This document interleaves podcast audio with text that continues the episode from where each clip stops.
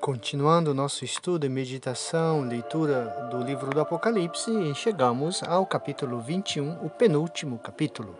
O capítulo 21 traz como título A Jerusalém Celeste. Apocalipse 21 apresenta a cidade dos eleitos, a Jerusalém Celeste. Esta cidade está em total contraste com a cidade de Babilônia, apresentada lá no capítulo 17. É uma cidade celeste, como citado em Apocalipse 7, 15 a 17. O início do capítulo aparece, parece ser inspirado em Isaías 51 e Isaías 65. Jerusalém é a cidade de Davi e a cidade de Deus, como nos fala o Salmo 46, versículo 5. É a cidade santa, cujo coração era a montanha, nos fala o Salmo 2, onde o templo fora construído, conforme nos diz Deuteronômio 12.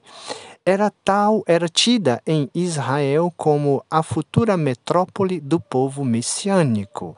Podemos citar aqui Isaías 2, Jeremias 3 e também Lucas 2. Foi na Jerusalém terrestre que o Espírito Santo fundou a igreja cristã, como podemos ler em Atos 1, capítulo 1, versículo 4 e 8. Aqui no Apocalipse, Jerusalém foi transportada para o céu, onde se cumpre o desígnio salvífico de Deus. Vemos aqui no capítulo 21, como também no capítulo 3 versículo 12, e também no capítulo 20, versículo 9. Então, Jerusalém celeste, né, como desígnio salvífico de Deus, é, na Jerusalém celeste são celebradas as núpcias com o Cordeiro. O texto do capítulo 21 diz assim: Vi então um céu novo e uma nova terra esta visão é a sétima da última série de visões e se concentra sobre a salvação. O texto parece inspirado em Isaías 65, de 17 a 25. O velho céu e a velha terra foram destruídos, fugiram sem deixar vestígio, como lemos no capítulo anterior, 20, 11. São Paulo disse uma vez que toda a criação seria um dia renovada, libertada da escravidão da corrupção e transformada pela glória de Deus. Romanos 8, 19. E o texto continua: E o mar já não existe. É a continuação da sétima visão. O mar era tido como a morada do dragão e símbolo do mal. Basta lermos é, o livro de Jó, sobretudo Jó capítulo 7, versículo 12.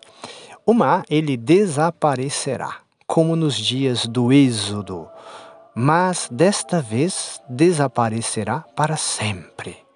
O desaparecimento do mar equivale ao eterno encarceramento e castigo do dragão, Satanás, da besta, o anticristo e do falso profeta, como vimos em Apocalipse 19, 20 e Apocalipse 20, 10. Além da eliminação né, da morte e do Hades, como vimos em Apocalipse 20, 14. A eliminação do mar é o símbolo da vitória completa e definitiva da criação sobre o caos, da vida sobre a morte.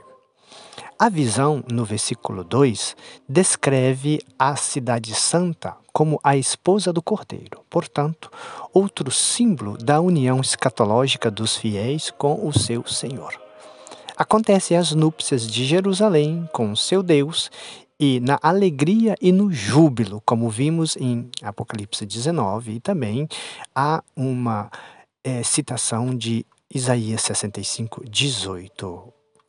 Em seguida, diz o texto do Apocalipse, uma voz forte que do trono dizia. Uma voz vinda do trono interpreta a visão, retomando e renovando antigas promessas. A presença e a intimidade que caracterizam a aliança de Deus com seu povo, ela é consumada no fim dos tempos. Deus Todo-Poderoso, vitorioso e vencedor, fará vitoriosos os que a Ele pertencem. Diz o texto: Ele enxugará toda lágrima dos seus olhos.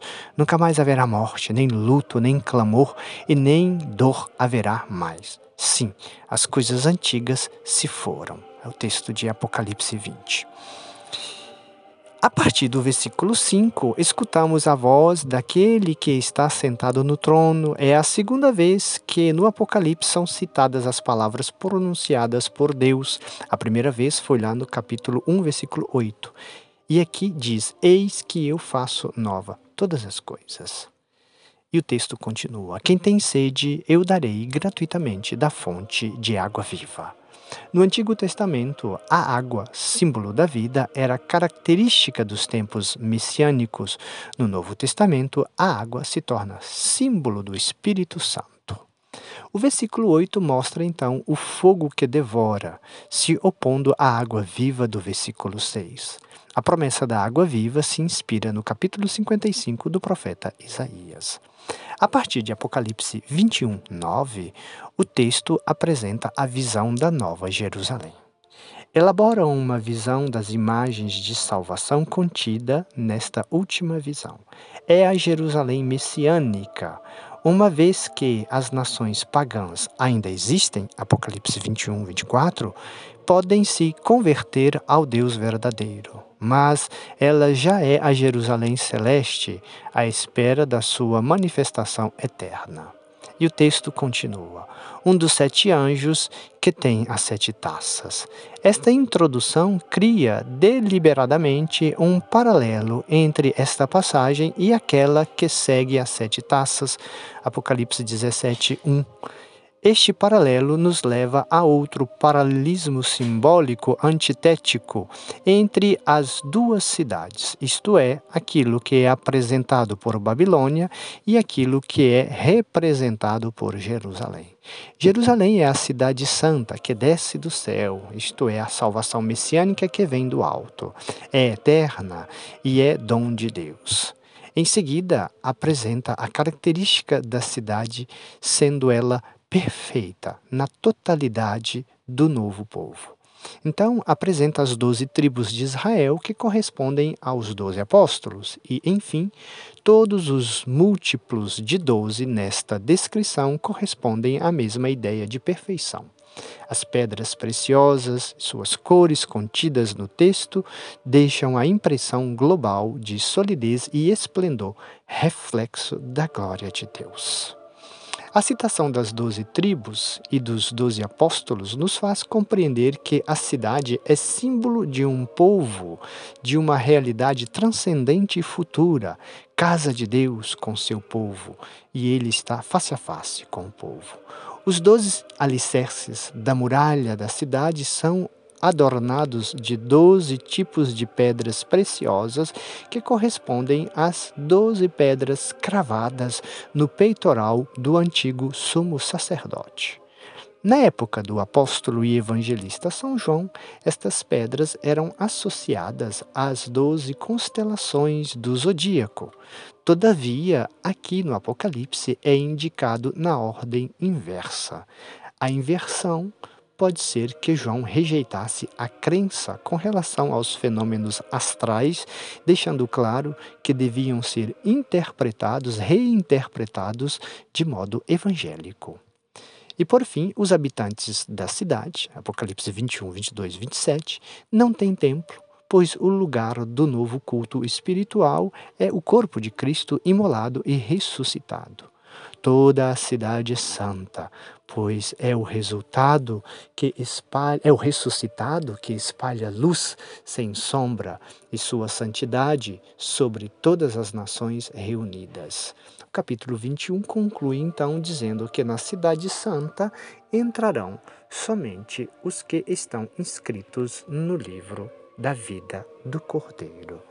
Veremos a seguir capítulo 22, o último capítulo do livro do Apocalipse.